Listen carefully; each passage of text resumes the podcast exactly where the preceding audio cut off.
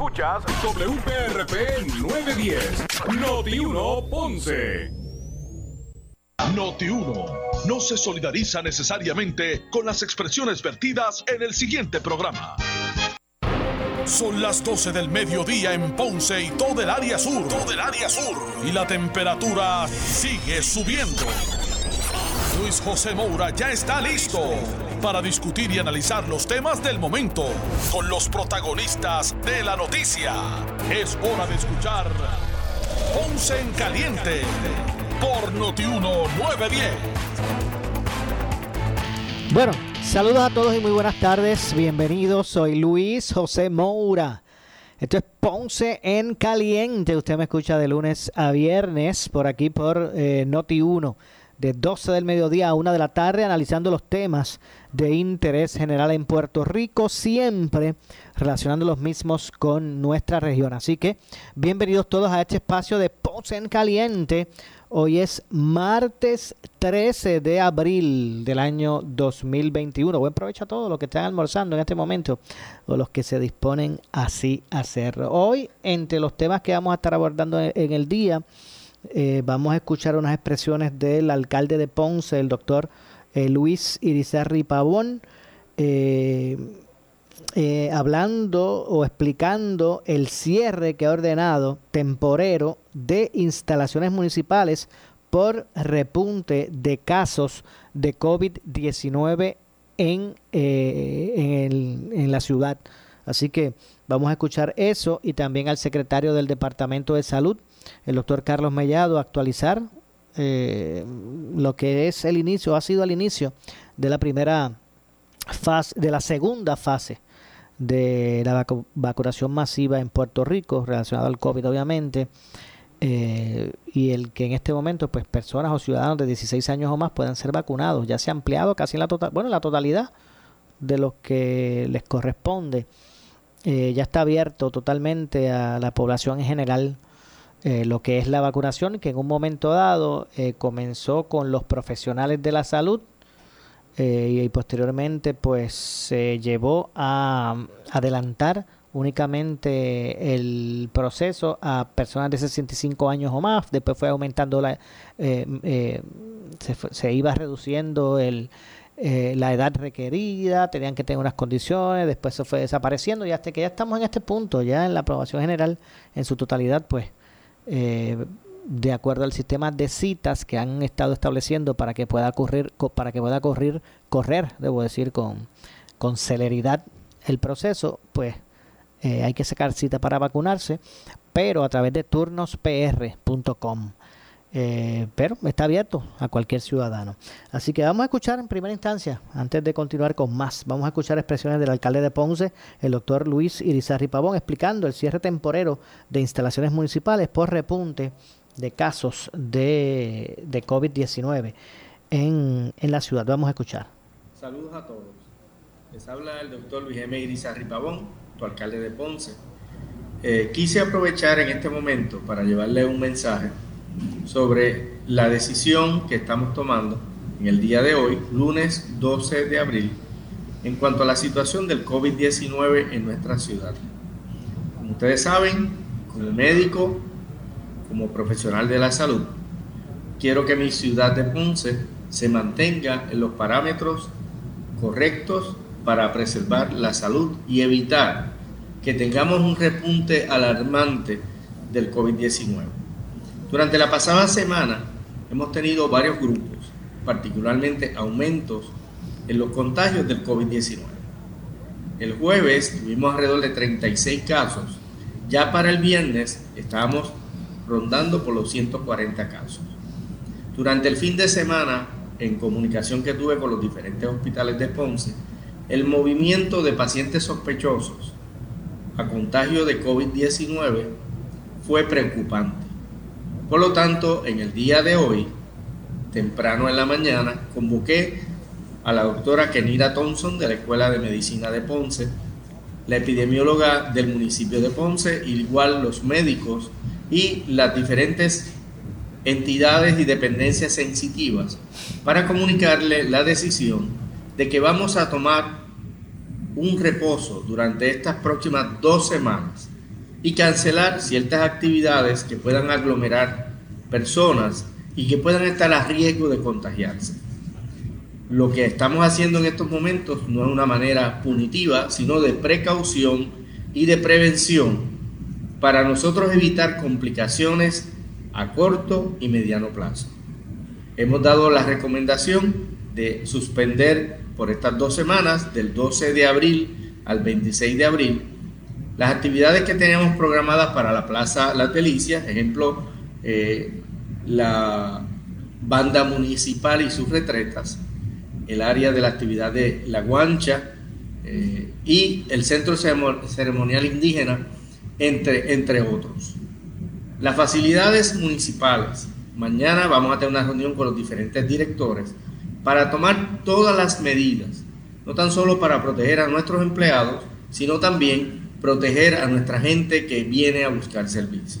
Les estaremos llevando más información sobre las diferentes medidas y protocolos que vamos a tomar. Quiero mencionarles también que estaremos haciendo un esfuerzo con nuestra Policía Municipal, el Departamento de Salud Municipal, la Escuela de Medicina y este servidor para hacer unos impactos a los diferentes comercios de aquí de la ciudad de Ponce, incluyendo áreas rurales. Queremos llevar orientación, prevención y precaución para evitar que eh, sigamos aumentando los contagios del COVID-19. Es bien importante recalcar que durante este fin de semana se aumentó algo las hospitalizaciones en nuestros cuatro centros hospitalarios de la ciudad de Ponce. No de una manera alarmante, pero sí nos preocupa de que esto vaya a seguir aumentando y pueda crearse una situación que se nos salga de control. Este alcalde, como médico y salubrista, hemos tomado esta decisión para preservar y evitar complicaciones de contagios en nuestra ciudad. Una de las cosas o datos interesantes que les quiero comentar es que hemos notado de que casos de 20 a 29 años de edad están surgiendo positivos. Esto quiere decir que la mayoría de las personas que han sido ya vacunadas, tenemos alrededor de un 26%, alrededor de 30 mil personas en Ponce que han sido vacunadas, pueden tener cierta protección, pero no quiere decir que bajemos la todos, incluyendo los que estamos vacunados y los que no, tenemos que seguir usando nuestra mascarilla, distanciamiento físico y mantener la higiene propia para evitar estos contagios. Bien importante, a nuestros jóvenes tener la precaución. Yo sé que estamos desesperados por salir y por tener diferentes actividades. Esta medida que estamos tomando en el día de hoy, quiero repetir que lo hacemos para proteger la salud de nuestra gente ponceña y de los que residen con nosotros. Queremos evitar complicaciones. Aunque usted esté vacunado, tiene que seguir el protocolo y las normas. No podemos causar de que este aumento en contagios se salga de control. Por lo tanto, yo entiendo que durante toda esta semana y la semana próxima vamos a estar evaluando y de surgir algún cambio le vamos a llevar la información. Importante, queremos mantenerte sano. Queremos que el desarrollo económico y las actividades de nuestra ciudad de Ponce se mantengan firmes y fuertes. Y de esa manera estamos tomando estas medidas preventivas para todos los ponceños y los que nos visitan. Yo espero que muy pronto le estemos dando buenas noticias de que estas medidas han resultado en algo positivo para evitar nuestras complicaciones a nuestra gente de nuestra amada ciudad de Ponce.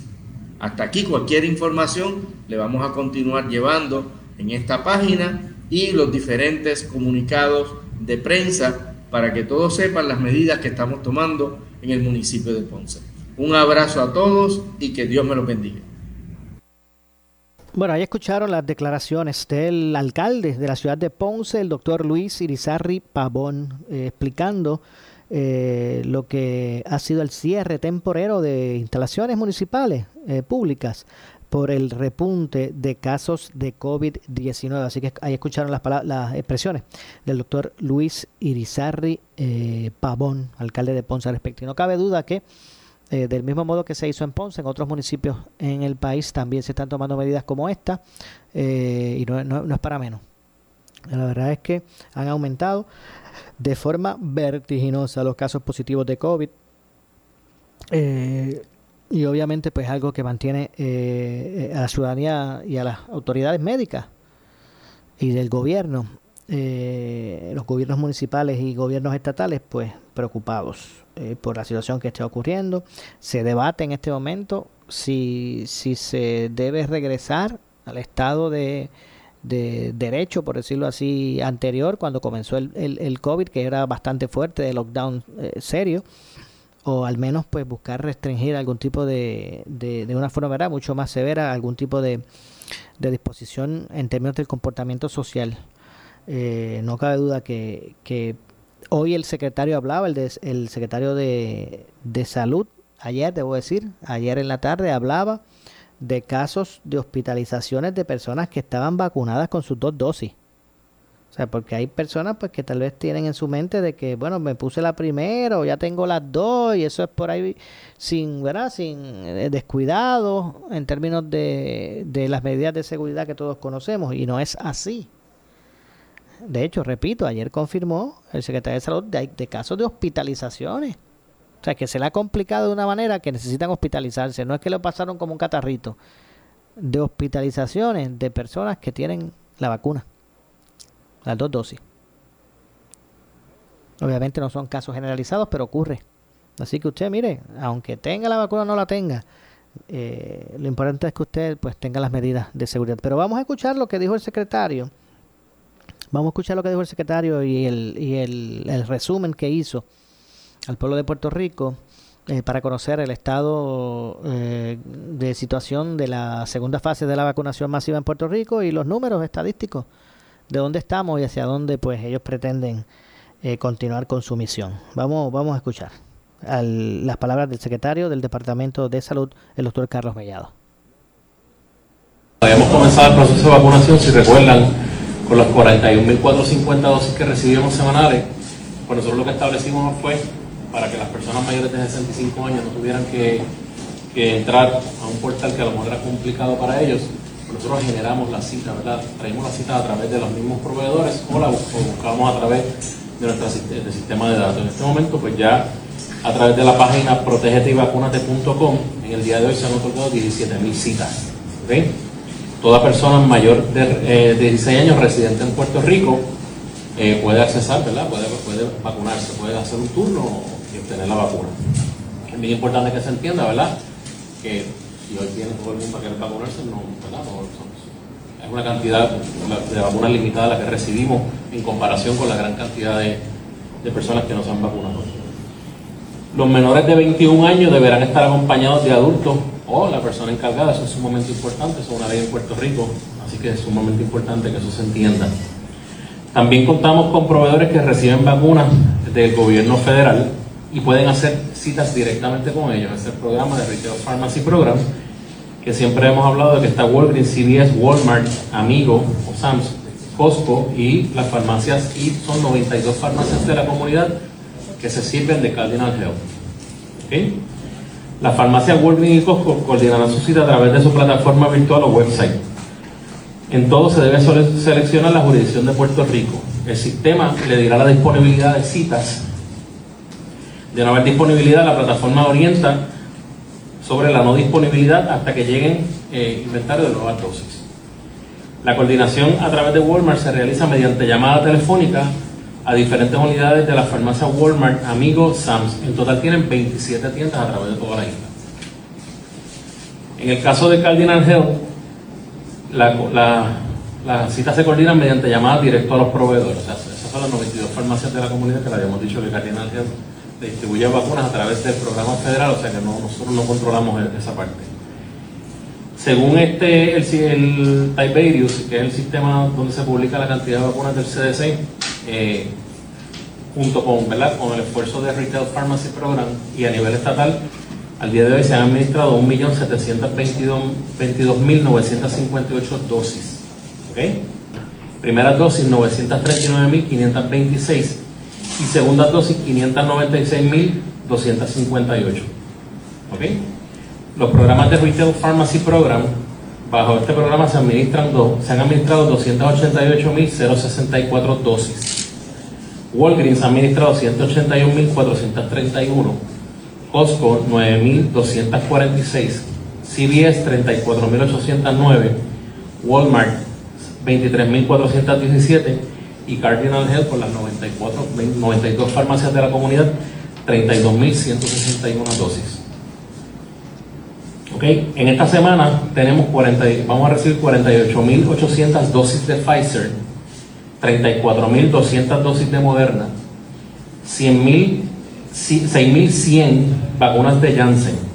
¿Por qué vamos a recibir de Janssen? Porque hay un problema a nivel de producción y eso ¿verdad? sale en todas las noticias a nivel nacional y obviamente todos los estados y territorios recibieron menos, vacunas.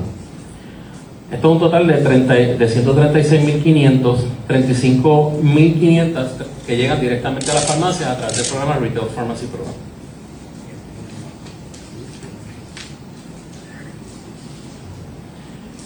Me gustaría que, que Lili hablara un poquito de cómo va la actividad de vacunación.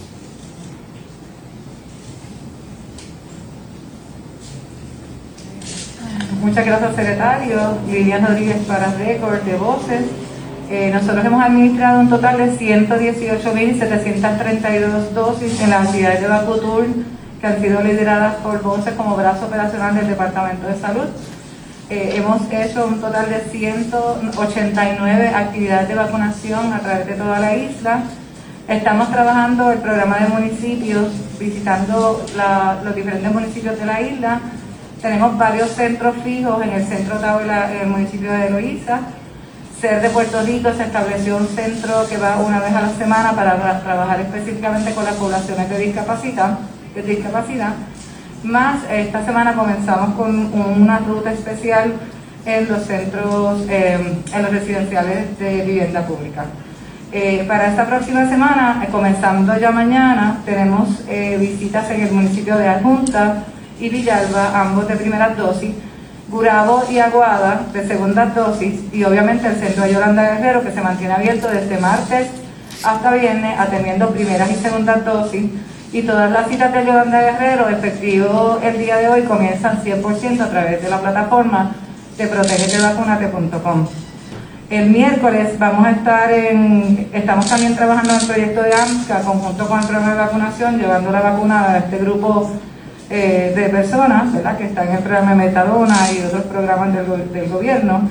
En adición a eso, vamos a estar el jueves, eh, el jueves estamos en Quebradilla, Las Marías, Cabo Rojo, eh, obviamente Guaynabo y los centros AMSCA. Así que básicamente estamos entre los municipios AMSCA, C de Puerto Rico y este, las asignaciones especiales del municipio.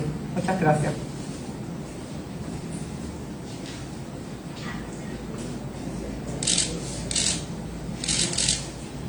También Avancina continúa realizando actividades dirigidas para atender a las manufactureras, la industria de alimentos, banca, telecomunicaciones. Para esta semana se realizan 42 actividades administrando más de 8.000 eh, dosis de vacunas entre primeras y segundas dosis. Por la Oficina de Investigaciones, eh, cierre y multas, se han dado 273 cierres y multas, orientaciones a la orden ejecutiva 158, orientaciones cumplimiento epidemiológico 254 inspecciones en centros de vacunación 90.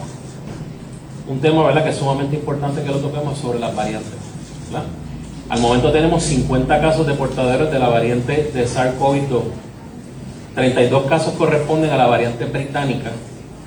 11 casos corresponden a las dos variantes que existen de California. Y 3 casos corresponden a la variante de Nueva York. Y dos casos identificados, eh, un sublinaje de la de Nueva York. También hay dos casos de la de Brasil. Aquí la, ¿verdad? La, que son eh, de suma importancia vigilar es la de Brasil y en este caso la de UK. Las otras dos variantes son de interés, pero no todavía el CDC no las ha puesto en vigilancia.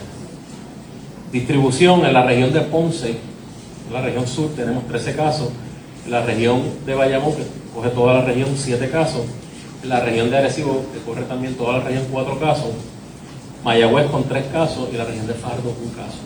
Obviamente no son los municipios, ¿verdad? Estamos hablando de regiones porque no, queremos entrar en información de los municipios como tal. Hay algo bien importante que queremos anunciar en el día de hoy. Hemos hecho un análisis de los pacientes que han sido hospitalizados con COVID y que han recibido todas las dosis de vacuna. Es decir, dos vacunas y pasaron las dos semanas posteriores la vacunación. En ese aspecto es bien importante señalar ¿verdad? que siempre se habla de la eficacia de la vacuna. Todas las vacunas no tienen un 100% de eficacia. Y estamos hablando de 15 personas, o sea, se estima que es el 4.2 de los pacientes, estos pacientes que fueron hospitalizados con COVID, teniendo las dos dosis de la vacuna y las dos semanas. Porque estamos haciendo este anuncio porque obviamente siempre les dije que era importante que nosotros tuviéramos esa transparencia de poder decir lo que está sucediendo, número uno, número dos. Es importante que la gente entienda, el pueblo de Puerto Rico entienda que aún, aún no esté vacunado, aunque es un 4.2% y sabemos que Pfizer te da un 95% y Moderna te da un 92%, eh, y Janssen creo que era un 80%, 85%, es importante, importante, importante que si la gente no se protege puede estar en ese 4.2. Lo otro importante es que tenemos unas variantes. Y eso se ha discutido aquí, se ha discutido a nivel eh, de los científicos a nivel mundial, que sabemos que la variante pudiera. Este, disminuir, la vacuna pudiera disminuir la mortalidad, pero eh, en, el análisis de las hospitalizaciones, que eh, las morbilidades, pues entonces pudiera tener menos capacidad de, de cubrir a estos pacientes. Así que es importante, y el mensaje en el día de hoy es que aún uno esté vacunado, uno no puede dejar de utilizar la mascarilla, no puede dejar de utilizar la, la, práctica de distanciamiento físico y no se, tienen que evitar las aglomeraciones. Eso es sumamente importante que entendamos. 15 personas que tuvieron las dos dosis de la vacuna, cumplieron con las dos semanas posteriores a la vacuna, fueron hospitalizados. De esto, eh, nosotros hicimos el análisis. Haciendo lo que el, el, sistema de nuestra de vacunación, el IIS, el PRACE, perdóname, y nuestro bioportal. Así que es importante que la gente entienda que deben este, permanecer aún vacunados, tienen que tener las protecciones que siempre hemos hablado aquí.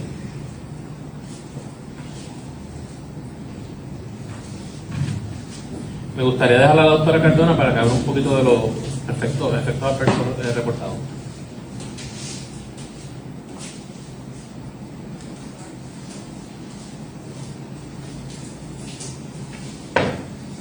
de abril, esta plataforma que se conoce como VAERS, Vaccine Adverse Event Reporting System, eh, se actualiza cada dos semanas en el, portal de CDC y FDA. A la fecha del 2 de abril teníamos reportado 377 eventos en este sistema, eso contra 1.722.958 dosis administradas que aparecen en la plataforma Tiberius.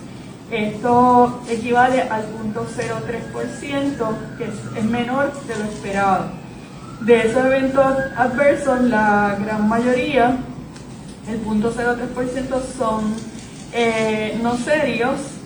Eh, hay 21 de estos 377 que se consideraron como serios, no letales, requiriendo hospitalización o atención en una sala de emergencia eso es equivalente al 0.001%. Y tenemos un total de 24 defunciones en pacientes eh, que ya habían sido vacunados y están, están reportados en este sistema de vigilancia de eventos adversos. Ese es el resumen.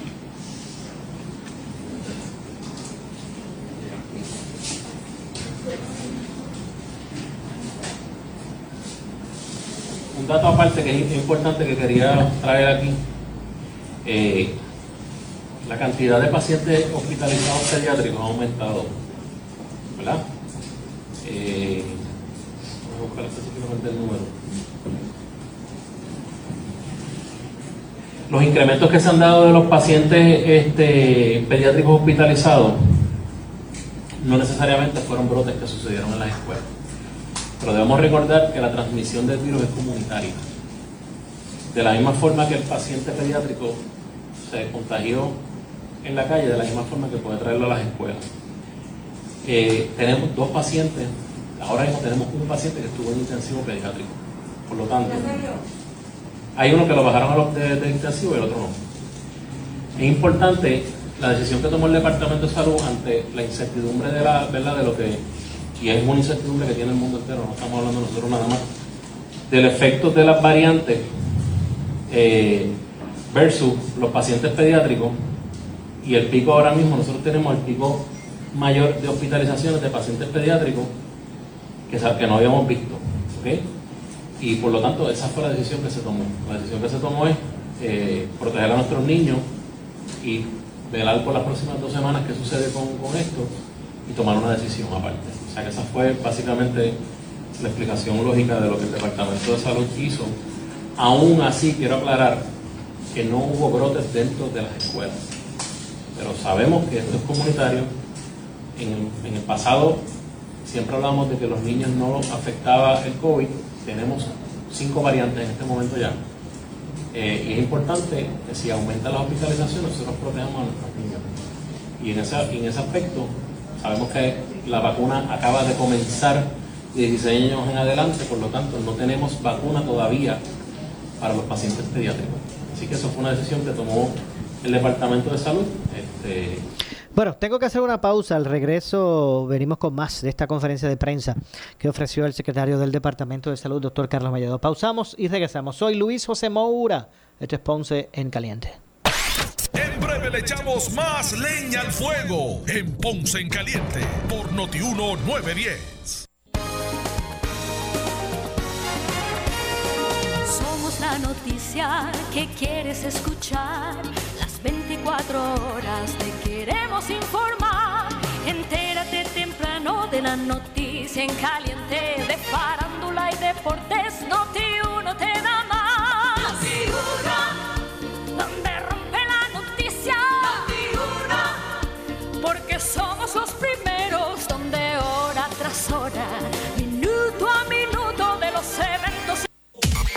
Somos Noti 1630, conectándote con las noticias las 24 horas. Des- des- des- descarga nuestra aplicación Noti 1630 en tu teléfono móvil y recibe las noticias de último minuto.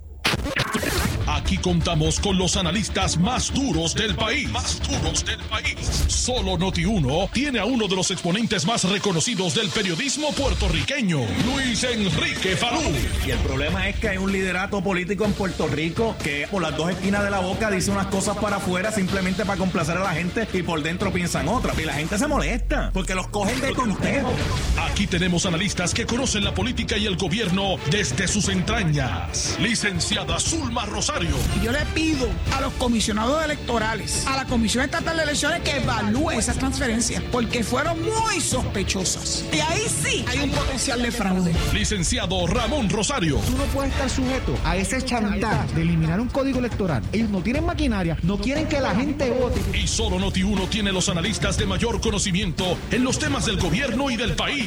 Licenciado Carlos Mercader. Uno en el servicio público debe decirlo todo. Si lo estás trabajando, estás todos los días pregando con ellos. No debería haber un titubeo. Licenciado Iván Rivera. Aquí hay gente subsidia a mi hermano para tirar para el techo. Municipios completos metiendo la fuerte al consumo de energía eléctrica. ¿Qué vas a hacer con esos subsidios para ponerle un control? En el 2021, esta es la emisora de las noticias y el análisis. Noti 1630. Primera fiscalizando.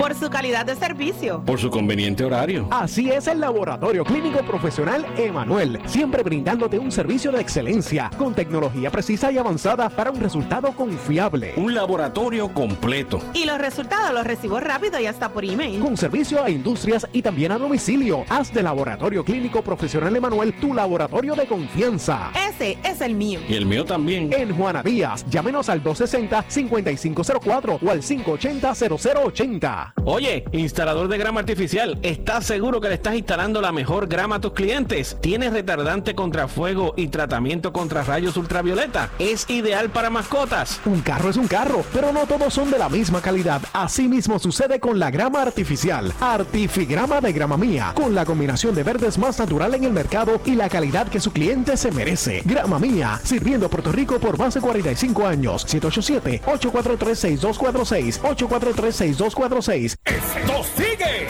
¿Necesitas un vehículo bueno, bonito y barato? Henry Motors, el rey de los usados, lo tiene. Todas las marcas, japonesas, coreanas, americanas y europeas, conocen pronto donde mejor se paga tu trading. Con pagos bien bajitos. 20, 20 y años anteriores. Gran cantidad de pickups, grandes y pequeñas. Ah, y los tenemos nuevos también. Henry Motors Outlet, en la comodidad de la Avenida Las Américas y Henry Motors en el Ponce Bypass. 787-418-3444. 418-3444. Si tienes 40 años o más, la prevención es lo más importante para evitar el cáncer de colon, esófago o estómago. En Advanced Endoscopy Center, el único centro de endoscopía ambulatoria acreditado en Puerto Rico, en Ponce Bypass, el doctor Álvaro Raymondé, gastroenterólogo por Certify, cuentan con los equipos más avanzados, incluyendo ultrasonido endoscópico, para la detección temprana de lesiones que pueden desarrollarse en cáncer de colon, esófago, estómago y también cáncer de páncreas. Llámanos al 843-1129. Necesitas una enfermera, una ama de llave, necesitas un médico, pañales desechables, suplemento alimenticio o medicamentos. En Hospicio La Paz podemos ayudarle. Hospicio La Paz le provee a cada paciente de enfermedad terminal todos los servicios de cuidado médico en su hogar, a la vez que le ofrece apoyo y soporte emocional y espiritual tanto al paciente como a sus familiares. Hospicio La Paz. Llame gratis al 1-800-981-0032. 1-800-981-0032.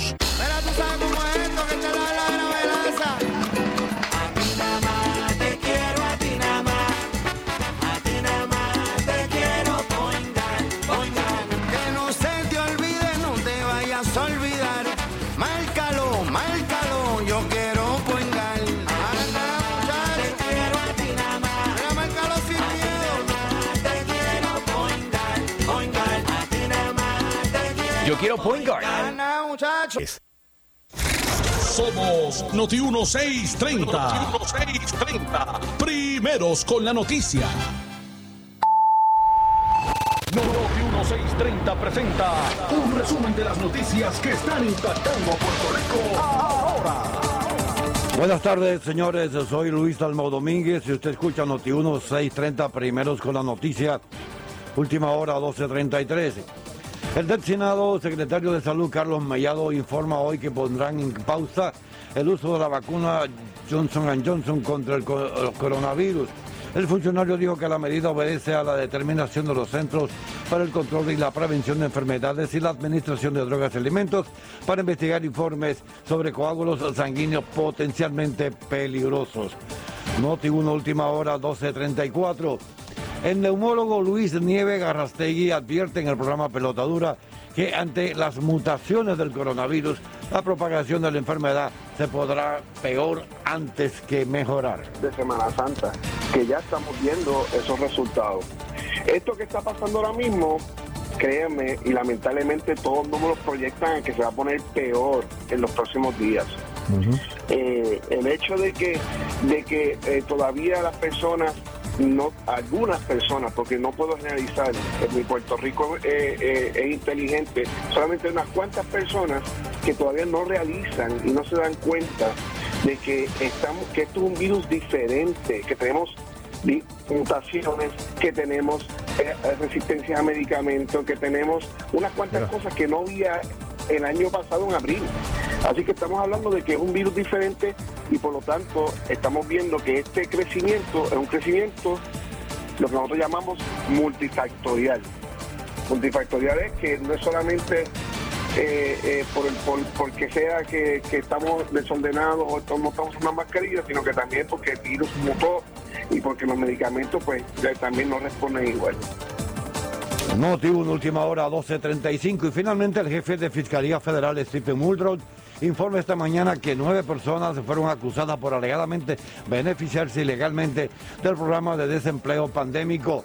Ofreciendo información falsa y cuyas pérdidas ascienden a un total de 419 mil dólares. La información falsa presentada incluía números de seguro social falsos información laboral falsa. La pérdida asociada con estos casos asciende a de 419 mil dólares. Diez acusaciones imputan a nueve personas el robo de propiedad, dinero del gobierno y fraude postal. Los acusados participaron en una conducta engañosa diseñada para obtener de manera fraudulenta varios cheques de desempleo del Departamento de Trabajo mediante el uso de números de social, números de seguro social falsos. Los acusados recibieron beneficios de desempleo del DTRH por correo en forma de cheques a sabiendas que, de que no estaban autorizados a recibirlos.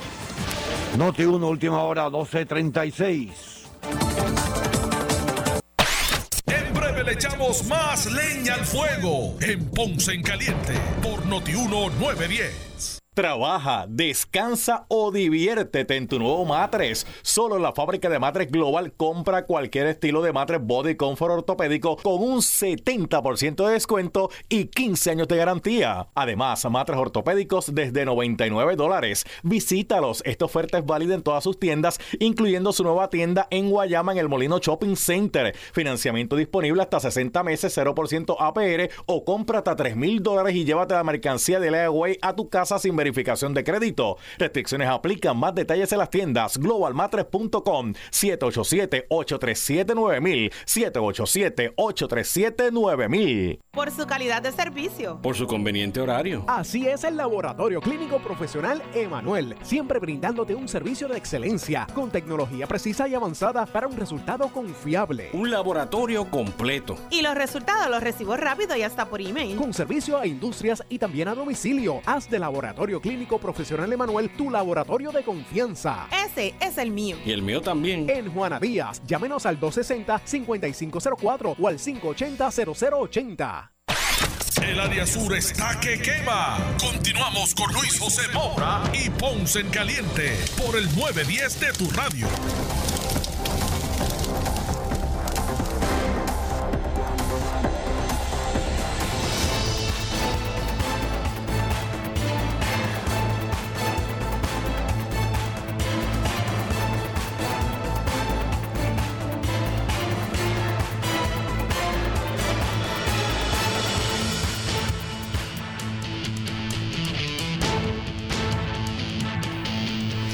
Bueno, chavos, de regreso. Soy Luis José Moura. Esto es Ponce en Caliente. Usted me escucha por aquí por Noti1 de lunes a viernes de 12 a 1 de la tarde. Aquí analizando los temas de interés general en Puerto Rico, siempre relacionando los mismos con nuestra región. Vamos a continuar de inmediato escuchando eh, la continuación de la conferencia de prensa que ofreció el secretario del Departamento de Salud, doctor Carlos Mellado sobre actualización ¿verdad? De, de lo que es el, la fase de vacunación que estamos en este momento y los, los, los datos y estadísticas, cosas eh, para ponernos en perspectiva de dónde estamos en, con relación a la lucha contra el COVID. Vamos a continuar escuchando. A ver qué sucede con esto. Sí, nada, tengo, aquí estoy para cualquier pregunta. Sí, comenzamos, la, eh, comenzamos las preguntas con Celia. Sí, buenas tardes, secretario. Las personas que están vacunadas, eh, ¿es posible que esta variante eh, la ataque o no? ¿O esa vacuna puede atacar? Hemos visto comunidades científicos que han dicho que, por ejemplo, la variante brasilera tiene menos efectividad la vacuna. Eh, no obstante, hemos visto un aumento de casos. Hay dos teorías. Teoría pudiera ser que fuera la variante, ¿verdad? Por eso hemos seguido secuenciando más y más pacientes. Al momento enviamos 50 pacientes más a secuenciar. Y lo otro puede ser que la gente haya bajado la guardia. Yo creo que es una mezcla de las dos. Por lo tanto, al día de hoy sabemos, tenemos evidencia de que pacientes se han reinfectado teniendo las dos dosis de vacuna y han pasado las dos semanas posterior a la segunda dosis, que constituye un 4.2%, puede ser el margen de error de la vacuna. Pero como no tenemos la data, nosotros siempre, y esa ha sido la exhortación a nivel mundial, aún usted tenga la vacuna, usted tiene que utilizar su mascarilla, distanciamiento físico e evitar las, evitar las aglomeraciones. Por eso es que el Departamento de Salud decidió que para entrar a Puerto Rico, aunque el CDC recomendaba que con la tarjeta de vacunación se podía entrar, nosotros ante nuestra realidad de que estaban aumentando los casos, aumentando las hospitalizaciones, nosotros decidimos que vamos a seguir eh, requiriendo la prueba. Entonces usted explicó que en la escuela ningún No hubo brote, pero tenemos niños que están hospitalizados, por lo tanto debemos cuidarlos y esa, esa fue la decisión que tomamos. eh, si, eh, si, la, si los contagios son comunitarios, hay una preocupación de la gente en la calle porque entonces las playas están abiertas, donde la gente, como se ha podido ver en los videos, va sin mascarillas, sin distanciamiento social, y ahí es que está la familia, ¿no? Entonces, Mira. ¿qué justifica eso? Definitivamente, ¿verdad? Y esto es algo que, vuelvo y te repito, el 52% de los casos están dando en actividades familiares. ¿Qué quiere decir eso? Que por más que el gobierno cierre todo Puerto Rico, van a seguir habiendo contagios. ¿Por qué? Porque hay personas que todavía se reúnen en las, actividades familiares, y cuando digo actividades familiares son actividades en la casa. ¿verdad? Ha sido el sistema de rastreo de este mes, nos reportó de que el mes pasado, ese fue lo que predominó. Por lo tanto, yo creo que aquí hay una responsabilidad ciudadana. Yo creo que aquí cada persona tiene que empoderarse de su salud y nosotros estamos haciendo el trabajo. El trabajo de nosotros es vacunar, utilizar los anticuerpos monoclonales, que de hecho en el día de hoy sale una orden para que los planes médicos lo cubran. Eh, utilizar los anticuerpos monoclonales, hacer el sistema de rastreo municipal, comenzamos a secuenciar para comenzar el programa de vigilancia genómica, que ya lo teníamos en Puerto Rico, lo que estamos es aumentando la capacidad de poder enviar estos casos para secuenciar y el Departamento de Salud, para eso el gobernador nos ha asignado 5 millones de dólares y 15 millones que van a venir posterior en unos fondos que vienen ahora, eh, que es la parte CARES 2, que se llama ARCE, y ahí nos va a dar un dinero adicional para poder nosotros montar ese sistema aquí en el Departamento de Salud. Por eso tiene unos costos. A- al momento se está haciendo, pero nosotros queremos hacerlo nosotros y no enviarlo a ningún otro lugar. Por lo tanto, nosotros estamos haciendo el esfuerzo mayor, ¿verdad? Queda de la ciudadanía eh, empoderarse de la salud, porque si mañana el gobierno cierra o no cierra, tenemos que decidir qué es lo que vamos a hacer nosotros como individuos. Y eso es lo que nos está pasando. Y, y digo, y cuando digo, no es todo el mundo, o sea, que hay restaurantes que lo están haciendo muy bien, aquí hay lugares sumamente seguros, pero eh, hay lugares que no. Y por eso es importante que si usted decide que va a salir con su familia a un lugar y usted ve que está cerrado y usted ve que no cumple con los requisitos de, de- de cap- de capacidad y espacio, pues no entre ahí. Doctor, este, cuando hoy empezaron a vacunar los de 16 años Sí. adelante, ¿qué, qué información usted recibió si esos jóvenes respondieron? Llegaron a fueron a ponerse la vacuna. No tengo la información de jóvenes, sí hemos tenido mucho acercamiento en el día de hoy, 17 mil turnos se han realizado en el, en el día de hoy. Eh, sí, nosotros sabemos que hay mucha gente joven que quiere vacunarse eh, vamos- y vamos a continuar con el esfuerzo. No obstante, otra de las cosas que quería señalar es que nosotros vamos a continuar con el esfuerzo de ir a, a buscar los pacientes mayores de 65 años. Ese esfuerzo continúa. De hecho, tenemos una actividad en, en residencial Lloren Torre, vamos a ir residencial por residencial, recogiendo todas las personas que quizás sean mayores, no hayan tenido el acceso a transportación, igual que los campos también, eh, para poder vacunarles también. Continuamos con David Colero. Saludos, secretario. Tengo varias preguntas. La primera, en relación al número de viajeros que continúa llegando a la isla sin presentar la prueba negativa eh, molecular de COVID-19. Resulta contradictorio para la ciudadanía que mientras se le exige más al que reside en Puerto Rico, siga en aumento llegada de viajeros sin cumplir con ese requisito que es eh, indispensable en, en- en esta batalla ¿no? contra el COVID-19. Y el gobernador, el pasado miércoles en su mensaje, enfatizó en que iba a haber más recursos de fiscalización a los viajeros. Y la verdad es que no hay detalles sobre eso. Mira, cuando se refieren a recursos de fiscalización, y, y- y es una premisa muy importante la que trae, nosotros en el Departamento de Salud no podemos evitar la gente que ingresar a Puerto Rico, ¿verdad? Los los controlamos. Sí podemos controlar la frontera. Y hacia tales, hacia tales esfuerzos, ¿verdad? Eh, nosotros estamos, eh, tenemos una alianza con agencias de ley y orden, dígase eh, policía, recursos naturales, hacienda, todo lo que tenga ley y orden. Y nosotros vamos a, tener en el Departamento de Salud, vamos a tener 20, 20, 20 efectivos adicionales a los 19 que tenemos, ¿verdad? Nosotros vamos a comenzar un trabajo de vigilancia, porque es importante que la gente entienda que si uno viene a Puerto Rico uno tiene que traer la prueba, ¿verdad? Y obviamente, ¿quién va a preguntar por esa prueba? Pues la línea aérea no, no, no va a tomar esa responsabilidad porque la, la regla para ellos es otra. Eh, pero en Puerto Rico sí nosotros tenemos esa regla. Por lo tanto, viajero que no presente la prueba, ya sea extranjero o sea un puertorriqueño que venga a visitar a su familia o de donde sea, eh, tiene que entonces eh, mantener, firmar una orden de mantener la cuarentena. Si no la mantiene, pues nosotros vamos a estar trabajando en el bioportal y vamos a estar viendo todas estas personas que no lo hacen y las personas se ponen a arresto eh, y a cargo. Ya lo hemos hecho en el pasado, ya hemos tenido más de seis eh, turistas que, entre turistas y personas puertorriqueñas que vienen a visitar, que han violado esa orden.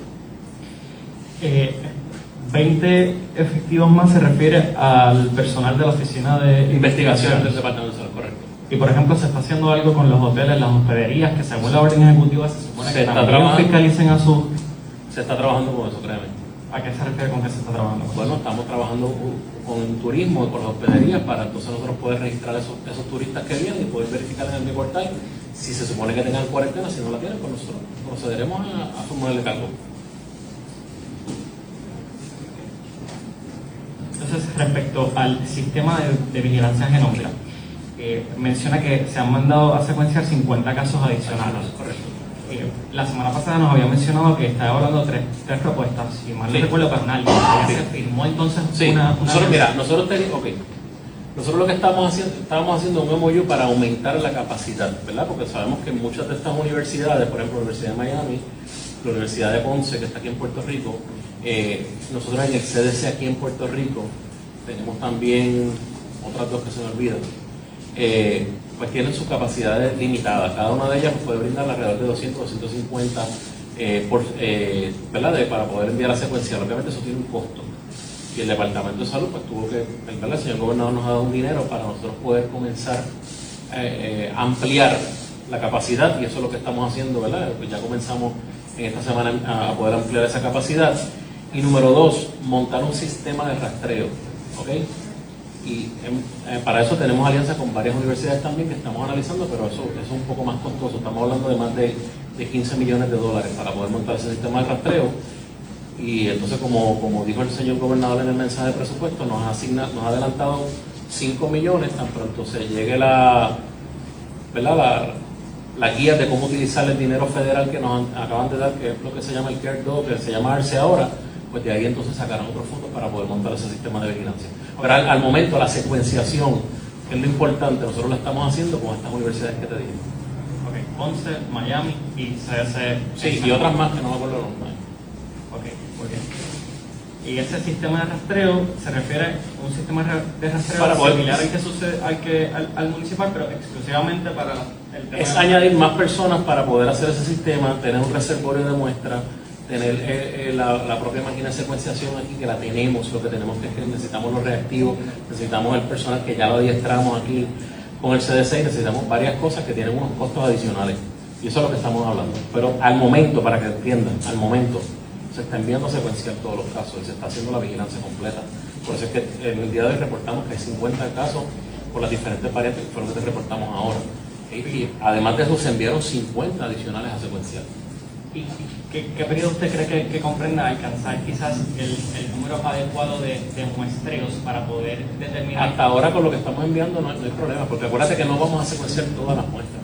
O sea, se van a secuenciar aquellas muestras que, que presenten un patrón, ¿verdad? Ya sea porque eh, ocurrió un brote específico, en donde clínicamente se vio un comportamiento diferente de ese paciente, o si quizás eh, en el PCR que se le hizo una de las proteínas no quedó expresada, por lo tanto es una de las, de las, ¿verdad? De las, de las- uno dice, pues mira, hay que secuenciar esta muestra, o aleatoriamente, ¿verdad? Se pueden coger diferentes municipios en donde veamos, que por ejemplo, si en la región de, por decirte, Fajardo, eh, hubo un caso, pues obviamente todos los que estaban alrededor de esa persona, que gracias a Dios, vuelvo y te repito, que eso fue lo que habíamos informado de la variante brasilera, eh, dos de los ¿verdad? Se, se hizo el entorno completo de, de esa persona, el, el tracing completo, y gracias a Dios no habían personas adicionales alrededor de ella.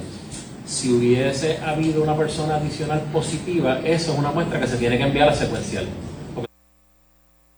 Tengo que hacer una pausa, regresamos con más en nuestro segmento final. Esto es Ponce en Caliente. Soy Luis José Moura. Pausamos y regresamos.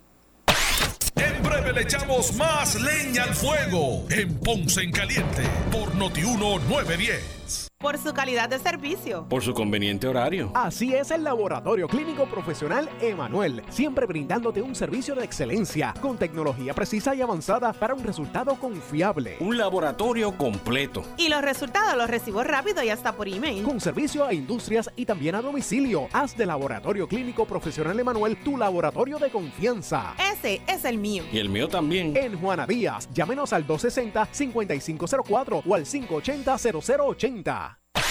El área sur está que quema. Continuamos con Luis José Moura y Ponce en Caliente por el 910 de tu radio.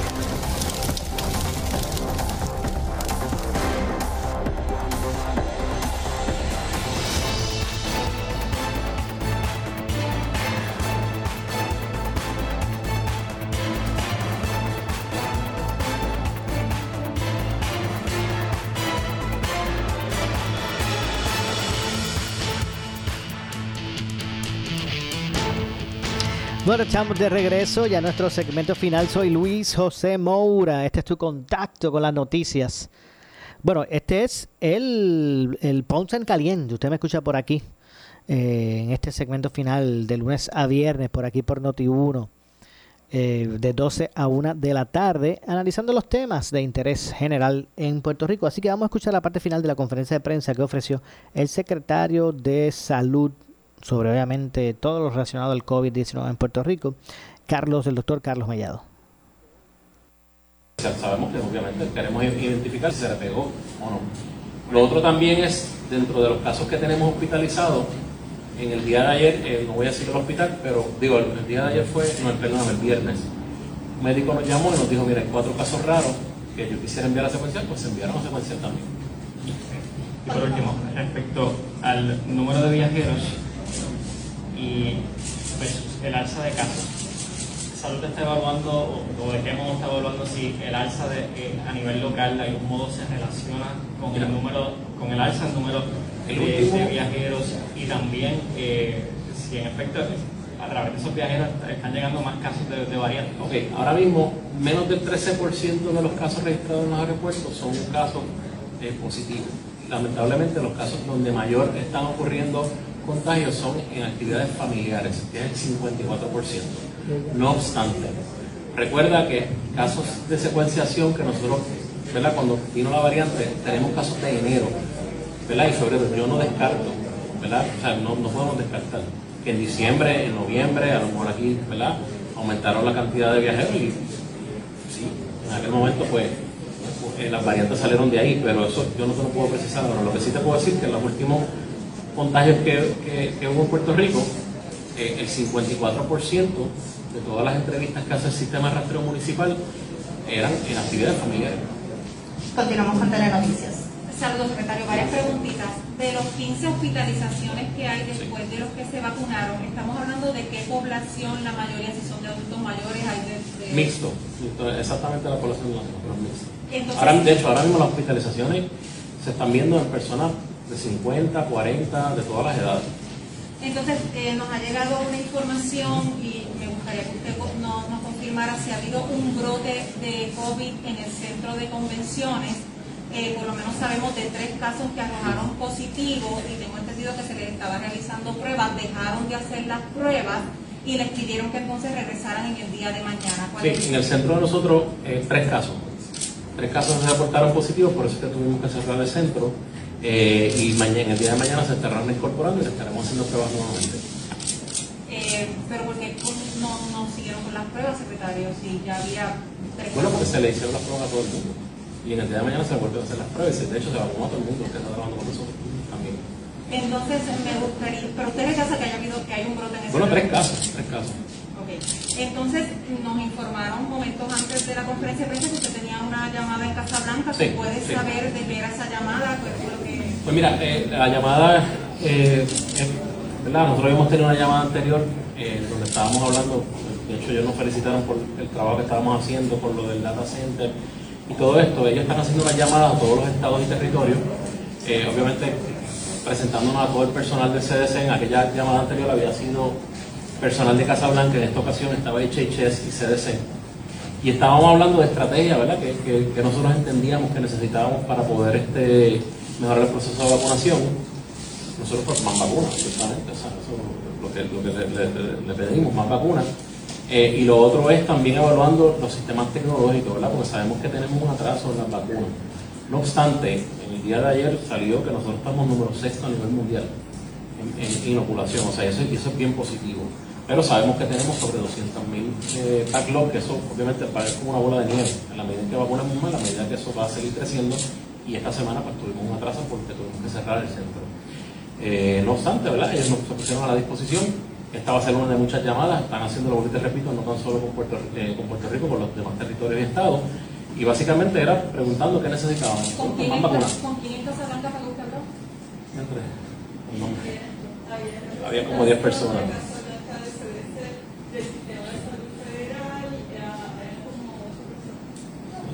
Y con Carmen Feliciano, que es la directora de PRAFA, que es la que coordinó la llamada. Continuamos, continuamos. No te puedo averiguar los nombres, ahorita te los averiguo. Secretario, eh, a raíz del aumento en los casos positivos de COVID, ¿apoyaría usted que se decrete nuevamente un lockdown? Mira, todas las semanas estoy que evaluarlo. O sea, yo no descarto nada. En este momento, ¿verdad? Yo, yo creo que más que un lockdown es necesario, ¿verdad? Eh, seguir la exhortación a la ciudadanía, porque vuelvo y te repito, o sea, si se va a sacrificar haciendo un lockdown, la gente tiene que entender lo que está pasando. Yo creo que la gente no ha entendido. Digo, cuando digo la gente, a mí no me gusta generalizar. Me gusta ser justo. Cuando digo la gente, son dos o tres, ¿verdad?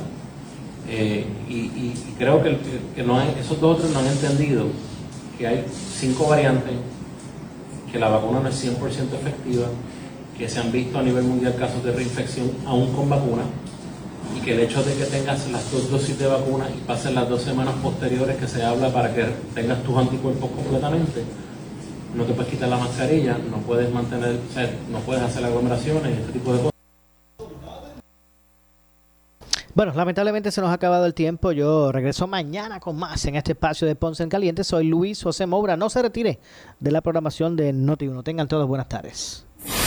Escuchas WPRP 910, Noti 1 Ponce.